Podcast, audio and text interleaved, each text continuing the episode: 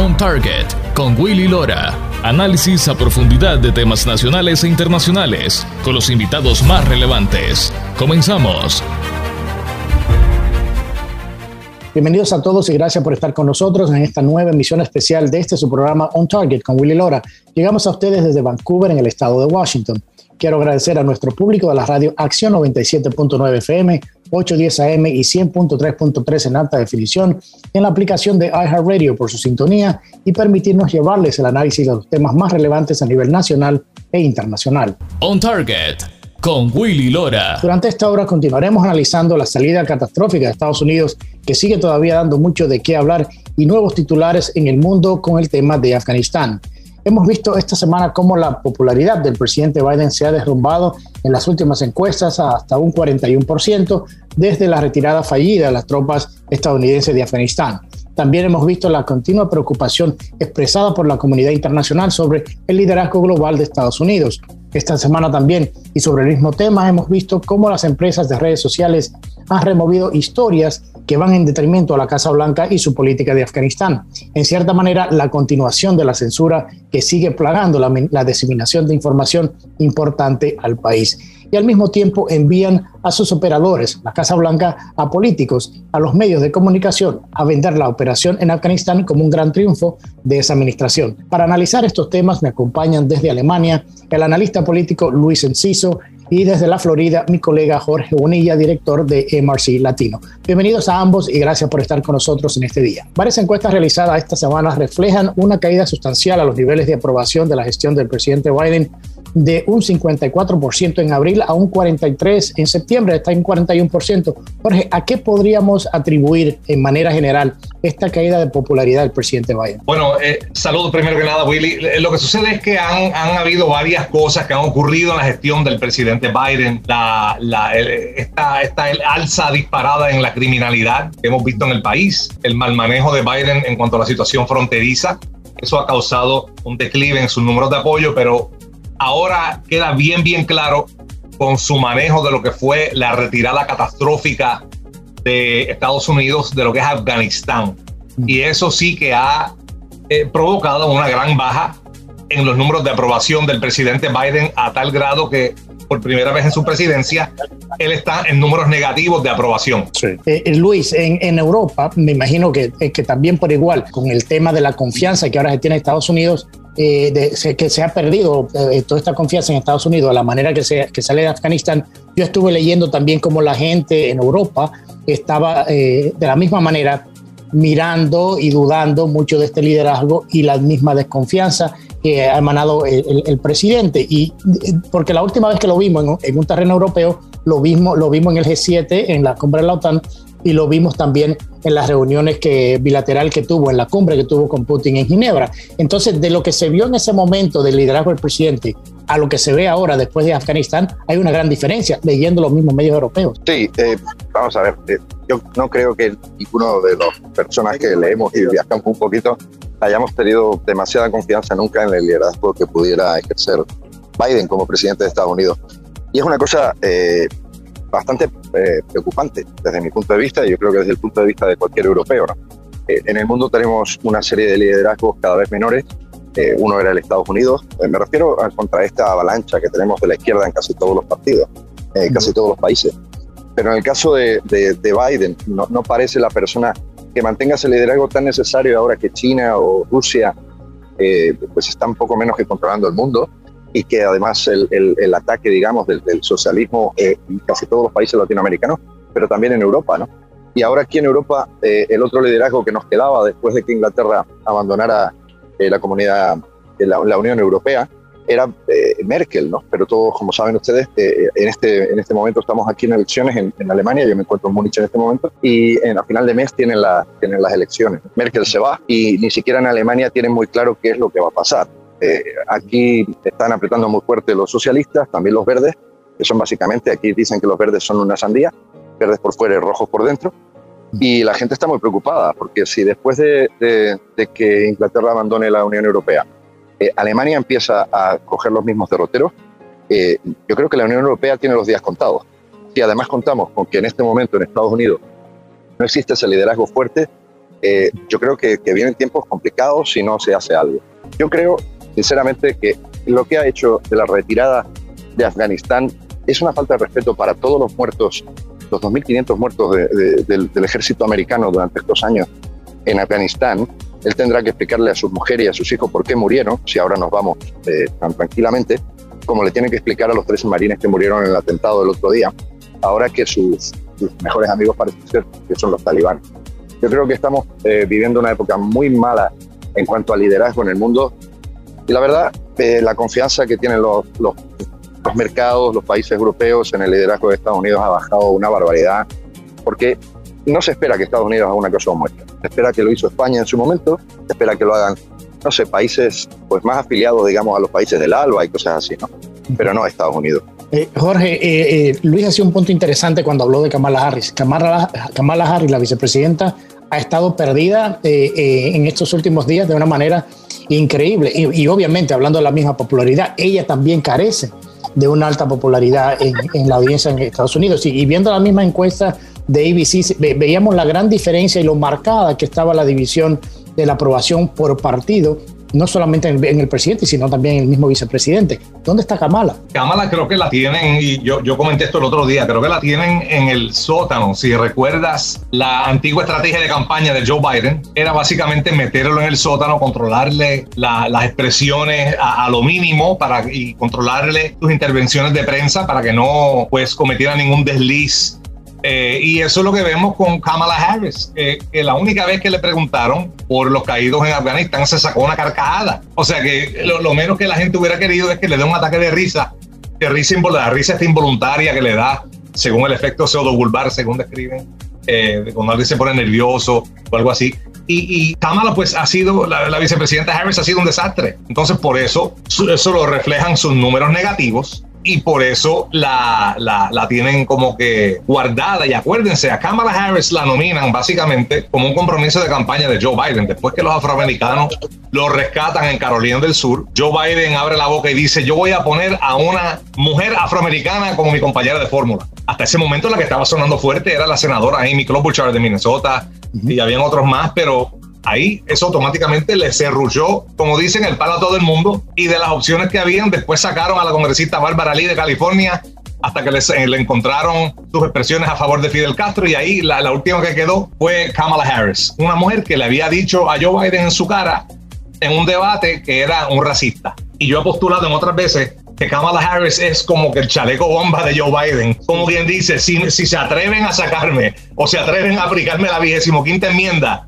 esto es lo que les toca. O sea, ciertamente, eh, en cierta manera, asustando un poco a los votantes, decir, bueno, de sacar a Biden de la presidencia le queda lo peor, así que piénsenlo dos veces. Entonces, Luis, yo creo que eso tiene mucho que ver también, y, te quería preguntar el hecho de por qué los europeos se están mirando un poco eh, a mirar a China y a Rusia como opciones de liderazgo. Yo, no creo, yo, es que yo no creo, sinceramente, que eso suceda así. Yo creo que es que el problema es que la izquierda eh, de toda la vida, de, se ha dedicado más que a trabajar a generar un marketing, son unos fenómenos para eso. Hay que reconocer que la derecha nunca ha sabido vender su mensaje, jamás ha sabido vender una gestión infinitamente mejor que la de la izquierda, pero mires al país que mires y en la época que mires, porque ellos siempre hablan de coño, tuvimos un problema, el, ciclo que nos tocó. Mentira, da igual el ciclo, da igual el momento histórico, da igual el país en el que lo ponga la izquierda, siempre acaba igual. Propaganda y fracaso, siempre. Pero lo venden muy bien y la gente se lo cree. No es que ahora la gente esté mirando hacia China. Te garantizo que yo y, los que pensamos como, pensamos nosotros, no miramos a China como una opción viable de liderazgo. Todo lo contrario. Pensamos que son un tiburón que viene a comerse los mercados como lo está haciendo en estos momentos. Y Rusia, obviamente, con Putin no puede ser jamás un líder para Europa.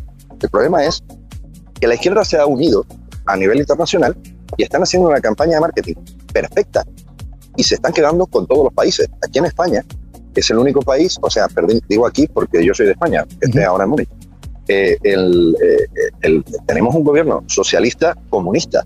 Eso no pasa en ningún país de Europa, que esté el Partido Comunista gobernando con cinco ministros como pasa en España. Y el problema es que esa tendencia a la izquierda se está extendiendo de tal manera que al final no es que busquemos el liderazgo de estos dos países, es que ellos mismos se van a erigir en líderes de estos países porque al final están vendiendo los mismos dogmas que están vendiendo estos populistas que están gobernando en la mayoría de los países. Hay que tener en cuenta que toda Sudamérica está como está, lo de ahora con Perú, que parece que el tipo tiene hasta, hasta vínculos con, con, los, con, los, antiguos del Sendero Luminoso. Después tienes Venezuela, tienes Cuba. En España, te digo, España es un desastre absoluto desde que gobierna esta gente. Hay censura en los medios, hay censura en las redes. Tienes prohibido por ley hablar mal del gobierno. Yo eso solamente lo había vivido en Cuba y en Venezuela. había visto una cosa igual. Es decir, han comprado todos el mismo, el, el, mismo eh, dogma y siguen las reglas marcadas en su momento por, por la gente de Fidel. Están siguiendo el libro, a ellos les ha funcionado. Ellos dicen, vamos a decir que somos demócratas, aunque no lo seamos. Esto ha sido la historia de toda la vida de, la izquierda. Recuerda que ahora que estoy en Alemania, tú sabes cuál era la República Democrática Alemana, era justamente la que no conocía la democracia ni la iba a conocer nunca. Pero ellos se arrostran todos esos eslogan para, para vender el, al, al, al, pueblo más eh, eh desinformado. ¿no? Y el problema es que ahora vivimos en una sociedad, como te dije el otro día, que está llena de teléfonos inteligentes manejados por gente estúpida. Entonces, les llega la información a raudales, generalmente manipuladas por esos grandes medios de izquierda, que viven de la izquierda. Y viven de la izquierda porque la izquierda necesita la propaganda para poder vender su mensaje y por lo tanto gasta cantidades ingentes de dinero para pagarle esa propaganda a los medios de comunicación. Entonces los medios de comunicación viven felices cuando gobierna la izquierda porque jamás han ganado más dinero. El problema es que eso está llevando a todos los países a la ruina. Sí, y es, y es algo, Jorge, que en estos dos minutos que me quedan, que lo estamos viviendo ahora mismo en Estados Unidos, el tema de la influencia de los medios, de una manera garrafal eh, en, en, el tema político. Es, completamente perniciosa. Los, los medios de prensa eh, han, han, llevado exitosamente su agenda de, de dividir al pueblo, de, mantener, de desinformar al pueblo, sea en la materia que sea, sea en política exterior, sea donde ya en la debacle de, de Afganistán ya prácticamente eh, desapareció de los noticieros, ahora se, se enfocan a, al huracán, y tampoco el huracán Ida, notan que el huracán Ida, hay millones de personas en Luisiana sin luz, sin, sin alimentos, sin agua, eh, y compara cómo ya Ida desapareció de los titulares, compara eso con la cobertura que se le dio al huracán María cuando impactó Puerto Rico. Eh, lo que vemos es una prensa parcializada, partidista, que ahora, para, para avivar el agravio, va a enfilar sus cañones hacia las leyes prohibidas que acaban de ser promulgadas en, en Texas y que parece que se van a promulgar en otros estados. Y, y, es ahí donde van a seguir manteniendo su agenda. La prensa es eh, bastante responsable, de, entiendo yo, del ambiente político que tenemos, no tan solo en Estados Unidos, sino en todo el mundo. Sí, y, ese, y es un tema que vamos a hablar en, en, los otros bloques, pero ahora vamos a nuestra primera pausa y a regresar. O sea, vamos a seguir un poquito con la preocupación por parte de los países aliados a Estados Unidos por el golpe que sufrió ese país en, en su papel como líder mundial después de, de, de, de las catastróficas salidas de Estados Unidos de Afganistán. Ya regresamos con más después de la pausa. On Target con Willy Lora, periodismo auténtico y objetivo. Ya regresamos. On Target con Willy Lora.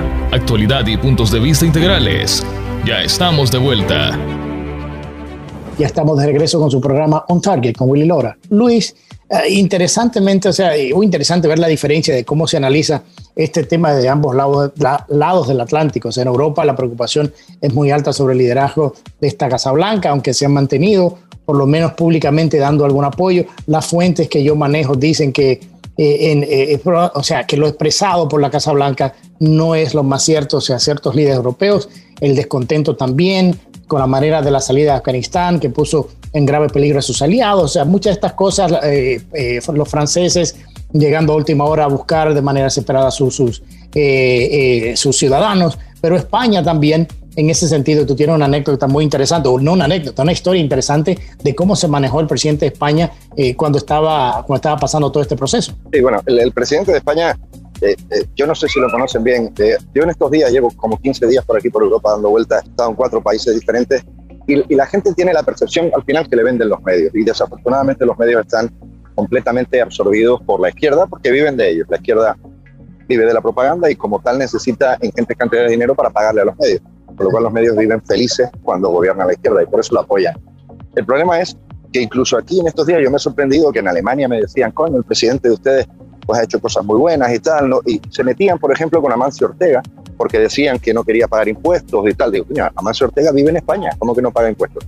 Pero pagan todos los impuestos a vida y por haber, y además cada año da 300, 400 millones de euros de regalo para eh, lucha contra el cáncer, para, pero eso aquí no lo saben. Entonces piensan que, bueno, un tipo, un empresario es impresentable. Pero, y el presidente es un tío fantástico. Y me sorprendí en Alemania cuando me contaban eso. Eh, tú sabes, Willy, que tampoco he escuchado a ningún líder diciendo eh, Estados Unidos ha hecho un desastre y tal, porque tampoco se quiere nadie meter así a las claras eh, con Estados Unidos. Pero obviamente está muy mal visto por todo el mundo, menos por el presidente español, que es un fenómeno que, como te comentaba off the record, eh, mientras todos los demás países urgían a sus Fuerzas Armadas para intentar rescatar a tantas personas como fuera posible, 120 mil personas que pudo sacar Estados Unidos deprisa y corriendo, otros tantos que sacó Francia, Inglaterra. Bueno, el presidente español decidió irse de vacaciones y no aparecer. El, pero lo, fantástico es que se fue de vacaciones a un palacio que hay en Lanzarote. Este palacio fue un regalo que le hizo el rey de Jordania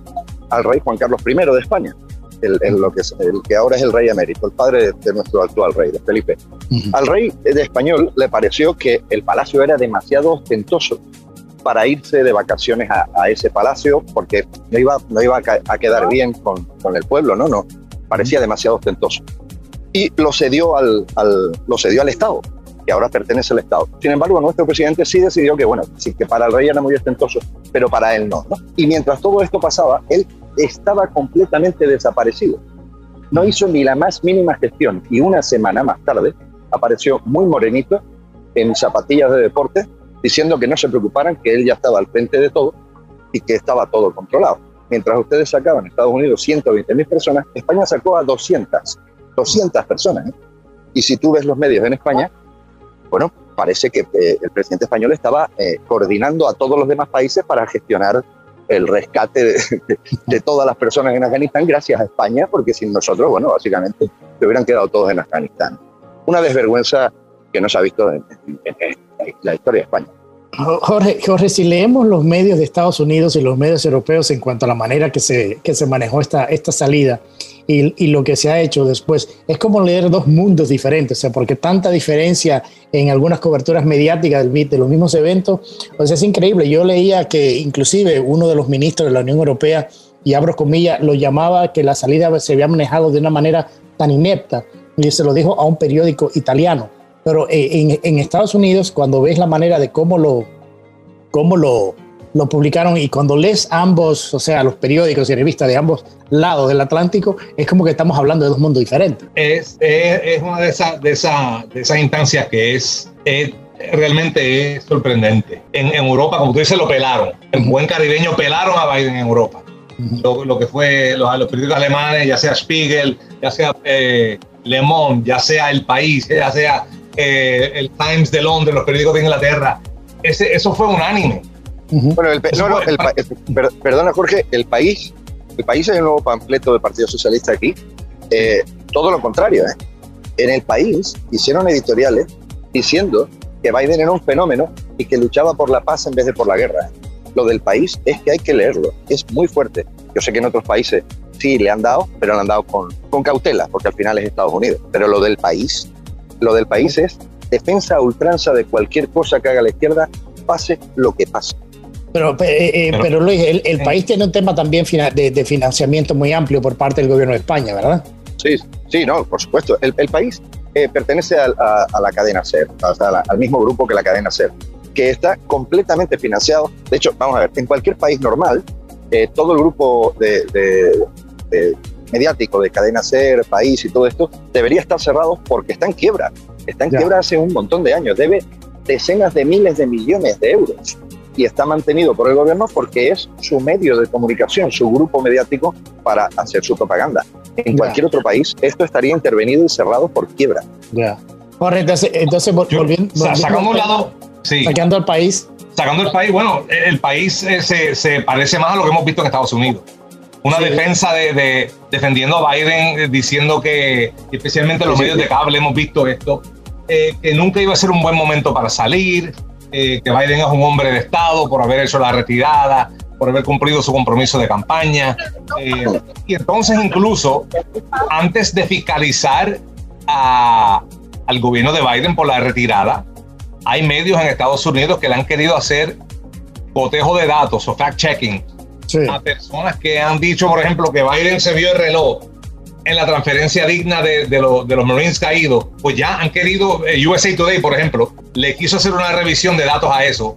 Cuando los padres, hay padres de, de esos Marines caídos que han ido a televisión y han dicho que Biden se miró el reloj para las 13 veces, cada vez que bajaban un féretro del avión, Biden se miraba el reloj, después del saludo protocolario. Y como quiera le hicieron un fact check para proteger a Biden. O sea, cuando el video estaba ahí. Sí, cuando el video estaba ahí, así, así han estado los medios de Estados Unidos y los medios latinos, que son los que fiscalizamos nosotros en, en MRC Latino, no han sido la excepción. Telemundo, por ejemplo, aunque la cobertura de Telemundo fue sustancialmente mejor que, que la de Univisión, pero aún así estoy, estoy verificando el tiempo, le dedicaron más tiempo a, al jefe de, del cartel, al, llamado jefe de jefe, que estaba preso en México. Le dedicaron más tiempo a esa historia que a la retirada de Afganistán. Y cuando cubría, por ejemplo, y con Telemundo, que su cobertura era mejor, pero sacaban a Afganistán del bloque A y lo movían para el bloque B. Después de la primera pausa comercial, cuando a veces la gente cambia el canal o se, se va. es una tomadura de pelo, pero no, no, solo es eso, sino que es que eh, cuando, cuando han hecho este desastre que han hecho, eh, esta cobardía además que ha costado muchas vidas y va a costar miles de vidas, de mujeres afganas, de hombres eh, afganos, de colaboradores de Estados Unidos y de los aliados para, para la defensa de la democracia ahí. Lo único que ha sido capaz Biden de decir es que la culpa es de Trump.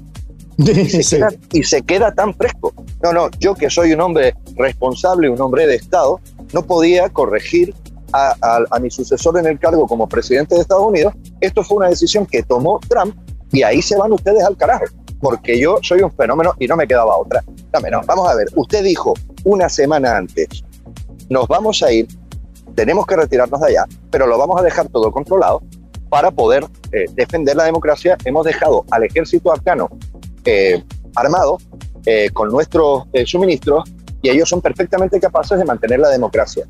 Eso lo dijo él. Sí. Dos días más tarde, dos días más tarde, los talibanes se habían hecho con el país entero, no solo con el país entero, sino con 132 millones de euros en armamento. En armamento no, solamente con los Humvees, con los, con los, uh -huh. con los todoterrenos, más un helicóptero, más un no sé qué y no sé cuánto munición. O sea, no solo tardó dos días en quedarse con el país, sino que se quedaron con toda la inversión en armamento de Estados Unidos. Claro, claro, y de, eso, y de, eso, y de eso vamos a hablar. Yo sé que Luis tiene que, tiene que dejarnos, pero Luis, te agradezco muchísimo el tiempo, como siempre, hermano, no, y esperamos para, para tenerte, mí, te, te, esperamos tenerte para, pronto de nuevo en el programa. Para, mí, para mí es un honor, me has pillado una noche muy complicada aquí en Miami, pero tú sabes, como dice el bolero, si tú me dices, ven, lo dejo todo. y, y, y aquí estoy para cuando tú quieras. Ha sido un placer conocer también a Jorge y cuando quieran, pues estoy a la orden. Gracias, Luis. Un fuerte abrazo. Bueno, vamos a, nuestra, vamos a, nuestra, última pausa. Al regresar, seguimos con el tema mediático, las censuras aplicadas, además de la estrategia por parte de la Casa Blanca de cambiar la narrativa en los medios antes de la conmemoración de los 20 años de los ataques terroristas del 11 de septiembre. Regresamos con más después de la pausa. On Target con Willy Lora. Periodismo auténtico y objetivo. Ya regresamos. On Target con Willy Lora. Actualidad y puntos de vista integrales. Ya estamos de vuelta. Estamos de regreso con nuestra última parte de este programa especial On Target con Willy Lora. Después de la salida de Afganistán y sus consecuencias, hemos visto el envío masivo de personas, analistas y allegados a la Casa Blanca, a los diferentes medios de comunicación, a defender la posición de la Casa Blanca y del presidente Biden y decirle al país y al mundo el gran triunfo de esta administración en cómo manejaron la salida de Afganistán. Eh, Jorge, ¿cómo ves tú este esfuerzo por parte de la Casa Blanca? ¿tú crees que eh, les dará resultado? Esto me, está dando visos de, lo que vimos durante la campaña, donde hubo, hubo censura y hubo supresión de, información para ayudar en un momento dado al, candidato Joe Biden. Y, ahora estamos viendo lo mismo, Willy, con, con lo que es eh, lo, los detalles de la llamada. Primero que nada, en, en, medios latinos todavía no se ha reportado. Todavía no se ha reportado, Willy, ni Univision ni Telemundo. Se ha reportado lo de la llamada entre el presidente Biden y el, el o ahora expresidente, o presidente en exilio, uh -huh. o presidente prófugo, no sé cómo se le llame, al presidente Ashraf Ghani, Ghani de, de Afganistán eso no se ha reportado en los medios latinos. Y, y, es grave porque acordémonos de que el presidente, el expresidente Trump, se le hizo un juicio político por una llamada que le hizo el presidente de, eh, de, de Ucrania es sobre un tema importante que tenía que ver con la seguridad nacional.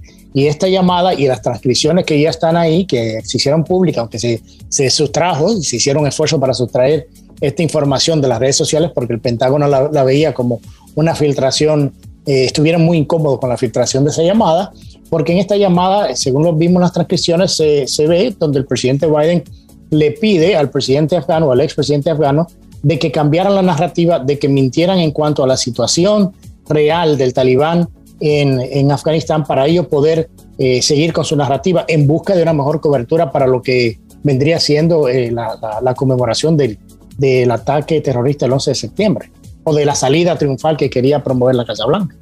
No, no hace tanto, Willy, esto era delito digno de un proceso de residenciamiento y juicio político. Sí. O sea, la llamada telefónica de un líder de Estados Unidos a un líder extranjero para decirle, para entrar en un quid pro quo. Eran las palabras que oímos mucho en los noticieros. Para entrar en un quid pro quo, para decir, hazme tú este favor a cambio de esto otro y los dos salimos bien, ayúdame que yo te ayudo. En, en, en, contravención directa de, lo que eh, era la, apariencia de decencia. So, Willy, si, si, o corrígeme si me equivoco, pero eso antes era causa para un juicio político. Así que Ahora pues tocará ese escrutinio para el presidente Biden. La, salsa que es buena para la gansa, como dicen, es buena para el ganso, pero los medios latinos no han reportado eso. Eso no se ha visto ni en Univision, ni en Telemundo, ni en ningún lado se han visto los detalles de esa llamada y ahí volvemos a lo que ha sido lo desastroso de los medios latinos en el país, cubriendo, bueno, cubriendo todo, lo que no sea la, la agenda que le conviene a esos medios pero específicamente cubriendo lo que es eh, la retirada esta caótica de Afganistán. Y, es, y es problemático que, porque también acordémonos que el control del Congreso lo tiene el Partido Demócrata, que el Partido Demócrata debiera de crear eh, o de llevar, aunque el Partido Republicano también puede llevar los artículos de, juicio político, de impeachment, al, al, Pleno de la, de la Cámara para que lo vote y se comience un juicio político, porque como tú decías, ese tipo de conversaciones dieron paso a un juicio político que ayudó todavía a dividir más al país cuando fue la administración pasada. Y eso de un presidente de Estados Unidos pedirle a otro presidente que mienta para cambiar una narrativa porque no le convenga políticamente aquí en Estados Unidos es algo muy problemático que a todos debiera de, de. Yo, yo creo que sí, y es, es jugar con la seguridad nacional del país para, para, para un beneficio político a corto plazo, para que Biden pudiera tener su momento de misión cumplida el 11 de septiembre y decir, hice esta retirada eficaz, hice esta retirada digna y buena y Afganistán está en buenas manos y todo está bien. O sea, pero, pero a, a expensas de eso, primero que nada destruyó Afganistán, murieron tres infantes de marina, mm. más hay un montón más heridos, que eso no se reporta todavía eh, a gran escala. Creo que 20 heridos, algo así sí, hay, hay una gran cantidad de heridos que no, pues todavía las identidades de algunas de estas personas ahora apenas se está empezando a filtrar, pero hay muchos heridos, más los 170 muertos y no se sabe cuántos heridos por el lado afgano, más los estragos que está haciendo el talibán, donde están haciendo ejecuciones de gente que colaboró con Estados Unidos. Hay reportes de que están ejecutando intérpretes.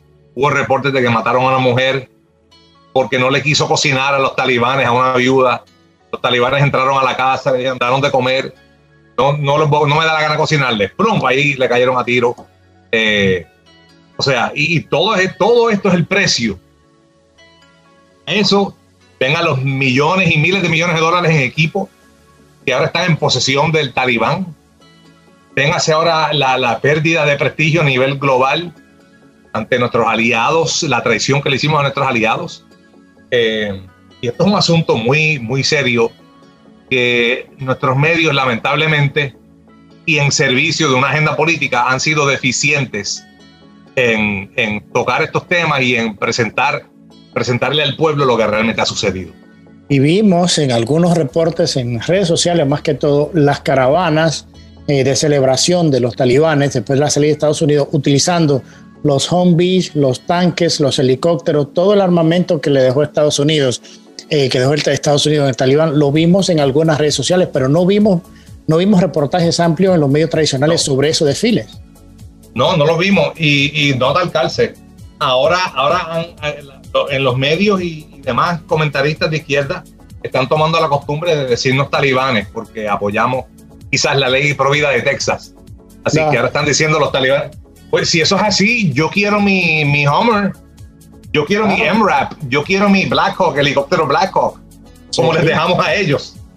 Sí, pero yo inclusive vi ahí en Craigslist que se estaba vendiendo un helicóptero, eh, un Black un helicóptero Black Hawk, los talibanes lo estaban vendiendo en Craigslist. Algo increíble, vi, vi un reporte de eso. O sea, yo creo que eh, la falta de una cobertura racional para que el país y el mundo entendiera la, magnitud del, fracaso de este movimiento, de esta salida de Afganistán, eh, de, por, por, una decisión política, porque ya sí también el Washington Post y el New York Times reportaron de que no, eh, al contrario, como decía el presidente Biden, de que había un consenso entre los líderes militares de que fue lo mejor, la mejor decisión, que era lo, lo único que se podía hacer, terminó siendo, siendo, siendo que eso no fue cierto no fue eh, la, asesoría que le dieron estos líderes militares. Entonces, inclusive en ese sentido, se ha hecho poco en reportar esa realidad para que la gente entienda de que este, esta, esta decisión política apresurada ha, tenido consecuencias funestas para Estados Unidos. Claro, y mira, cabe, cabe recordar, y, lo hemos dicho, pero es necesario repetirlo para que el pueblo lo entienda. Nuestros medios de prensa, lamentablemente, eh, están parcializados y trabajan en servicio, no trabajan para informar ni para decirnos qué son los eventos que, están sucediendo en tiempo real y para darle al pueblo el espacio de formar sus propias conclusiones y sus propias opiniones, sino que lo que nos quieren es presentar una noticia enmarcada de una forma que sirve a una agenda política y luego bajo el nombre de darnos contexto o, o traernos las sutilezas de cada issue, pues eh, venir y darnos más agenda política y tratar mediante lo que se podría considerar en vez de noticias desinformación activa, tratar de manipularnos y controlar cómo pensamos, qué hacemos, decimos, qué creemos, cómo vivir nuestras vidas, cómo votar cuando surgen elecciones. Y en servicio de esa agenda, Willy, lamentablemente pues no, eh, nuestros medios de prensa pues, han tomado una decisión editorial, entiendo yo, de no fiscalizar debidamente al, al presidente Joe Biden, de no fiscalizar su ejecución de esta retirada de Afganistán. Y como te dije, en los medios latinos, en los medios hispanoparlantes de Estados Unidos, ya prácticamente el issue desapareció. Ahora lo que es de aquí en adelante, volvemos a la inmigración y la ley de aborto de Texas.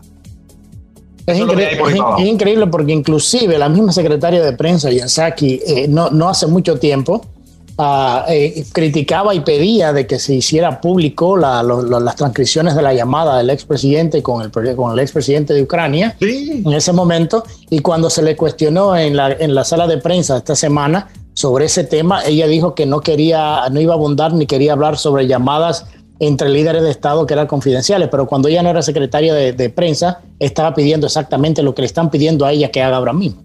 Había que hacer política en ese entonces, Willy, había que hacer política y había que, agitar a la prensa y agitar a los medios para que pues empezaran a crear lo que, lo que llamamos esta estructura de permiso para que se enjuiciara al presidente Trump, que total salió absuelto.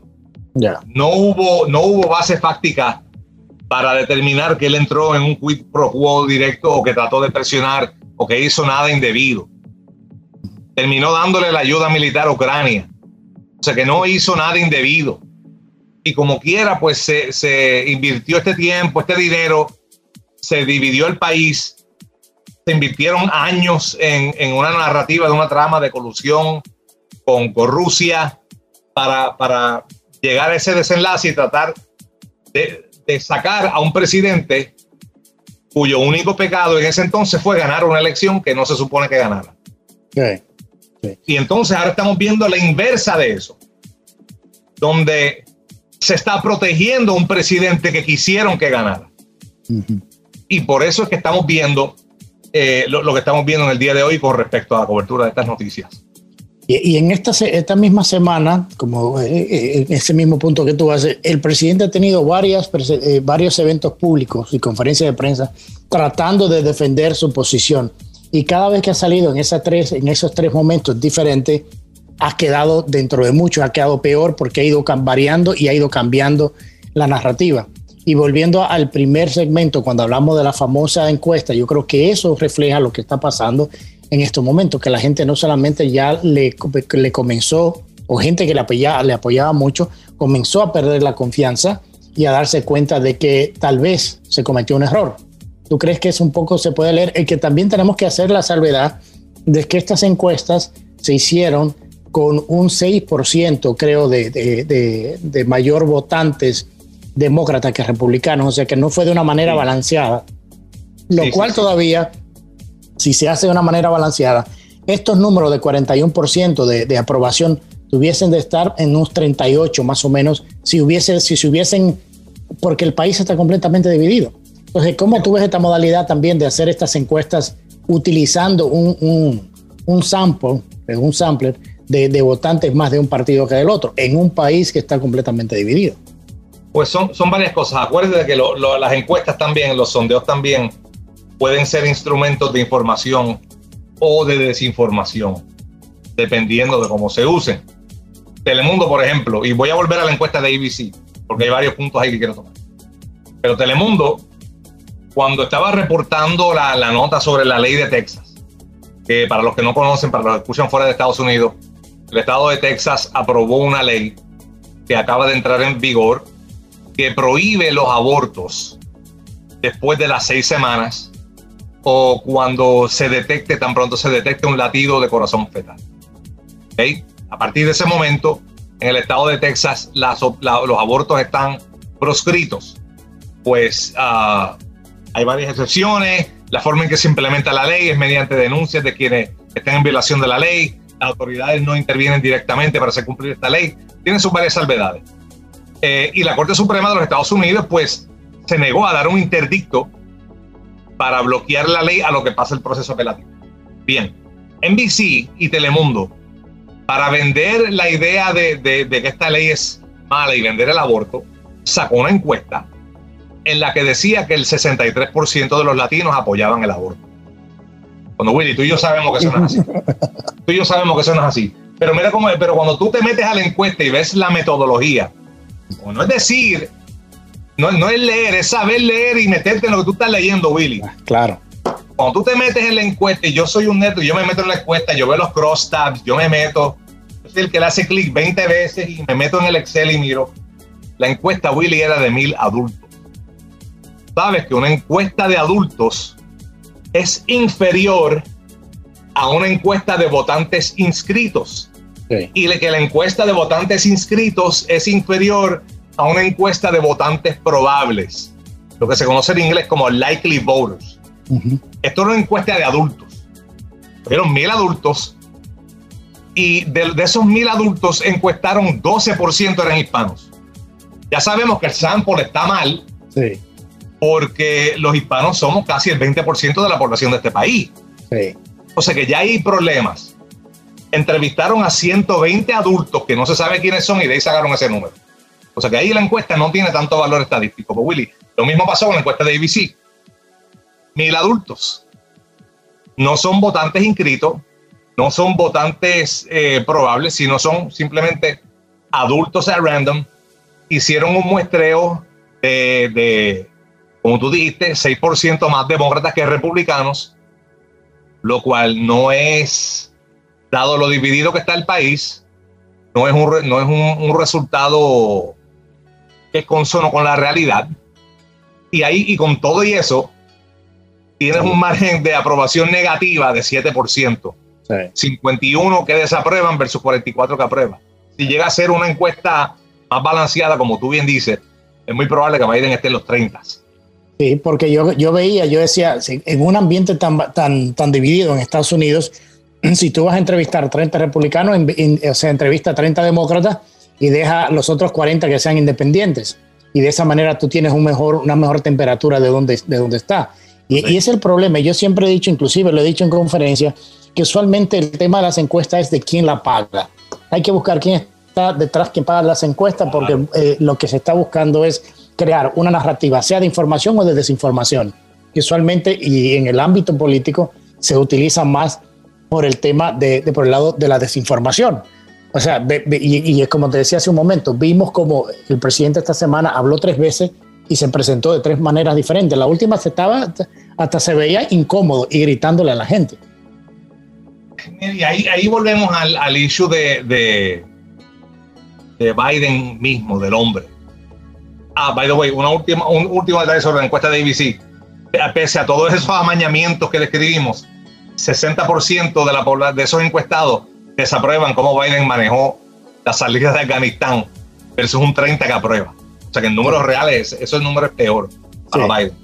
Pero lo que vimos fue un Biden deslucido, un Biden que ha tenido dificultades con sus problemas cognitivos y no se puede tapar el sol con la mano. La campaña, durante la campaña, lo tenían metido en el sótano y limitaban sus intervenciones públicas y sus expresiones públicas y limitaban su acceso a la prensa. Y él daba intervenciones con Zoom y cuando venía un periodista a hacer una pregunta, le apagaban el Zoom ahí mismo y, tumbaban el Zoom. Para que vayan, pero tú no puedes hacer eso cuando eres un presidente de los Estados Unidos y acabas de, embarrar de forma catastrófica esta salida de Afganistán con un saldo de muertos, con una pérdida de prestigio nacional. Entonces vemos que pues, tiene dificultades para enfrentar la prensa.